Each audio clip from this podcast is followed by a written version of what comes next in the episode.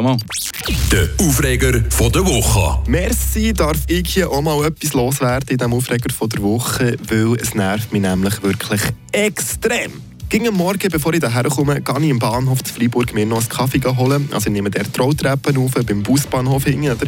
und gehe dort ins Mikro für mein obligatorisches Morgenkäffeli. Aber seit etwa einer Woche kann man dort im Mikro nicht mehr in jedem anderen normalen Laden einkaufen. Nein, es gibt nämlich so Barrieren am Ausgang. Und der kommst nur durch, wenn du deine Quittung dort herhebst und scannst. Also, könnt ihr euch vorstellen, was das jetzt bedeutet. Jeden Morgen warten Mengen von Leuten vor dieser Barriere, bis sie ihre Quittung dort eingescannt haben und die Barriere nachher Person für Person durchlassen. Und vor allem, das Ganze ist ein richtiger Witz. Es sind ja gleich alles Self-Scanning-Kassen, wo man selber die Artikel muss scannen muss. Und dann bekomme ich ja irgendeine Quittung über, egal ob jetzt da alle Artikel eingescannt habe oder nicht. Also kann ja gleich noch einfach klauen. Es ist ja ein Kinderspiel. Und Achtung, der grösste Witz, der kommt erst noch, wenn du jetzt nichts kaufen willst. Dann kommst du gar nicht mehr aus dem Laden raus.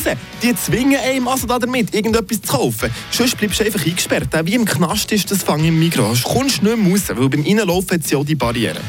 Und auch umwelttechnisch eine Katastrophe. Ich meine, du musst jetzt die Quittung nehmen und dann kannst du nicht mehr mal der die Kübel schießen, weil du musst sie ja behalten, bis du draußen bist. Und vorne nachher liegen die Käbe jetzt einfach überall am Boden rum.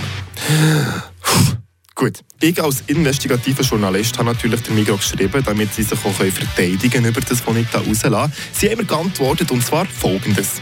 99,9% von unserer Kundschaft ist ehrlich und bezahlt die Einkäufe. Ja, aber warum tut ihr denn die huren Dinger her, wenn alle so ehrlich sind? Wir geben keine weiteren Informationen über unsere Sicherheitsmaßnahmen und geben keine Interviews zu diesem Thema. Ja, nein, kommt. Wisst ihr was? Ich gehe jetzt halt ins Scope. Dort ist nämlich nebendran und hat keine so komische Barriere. Also, hallo. Der Aufreger von der Woche.